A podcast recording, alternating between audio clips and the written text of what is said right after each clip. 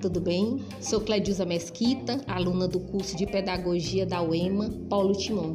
Este é o podcast da disciplina Avaliação Educacional Escolar, cujo objetivo é o que compreendi sobre as políticas de avaliação educacional escolar. Pois bem, avaliação é o ato de julgar o valor de algo ou alguém segundo um critério. É, a avaliação educacional se manifesta nas atividades rotineiras da escola e do sistema educacional.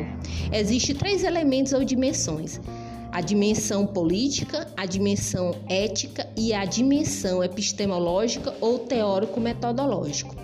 A primeira dimensão política refere-se que a avaliação traz é explícita ou implícita a orientação política, o que se afilia-se.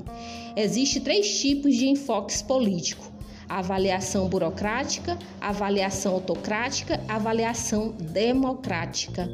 Sendo que a avaliação burocrática tem um interesse no controle, visando aumentar a eficácia da ação humana. A avaliação autocrática do interesse utilitário. Já a avaliação democrática orienta para os interesses de toda a comunidade que participa do programa ou o processo educacional. A segunda dimensão é a ética da avaliação defesa da ética orientada para a transformação social, com enfoques a qualitativas e trabalhos com valor.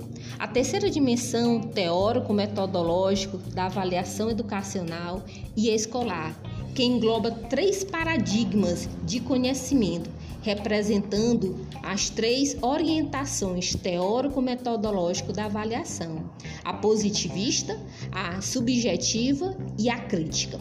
A positivista tem interesse cognitivo teórico em controle. A objetiva interpretativa ou qualitativa, cujo interesse cognitivo em consenso. A crítica, o interesse cognitivo crítico em emancipação e libertação. A avaliação do sistema educacional é interna à escola, com foco examinador à qualidade e eficiência do sistema. E a avaliação institucional é interna, refere-se aos vários fatores da escola.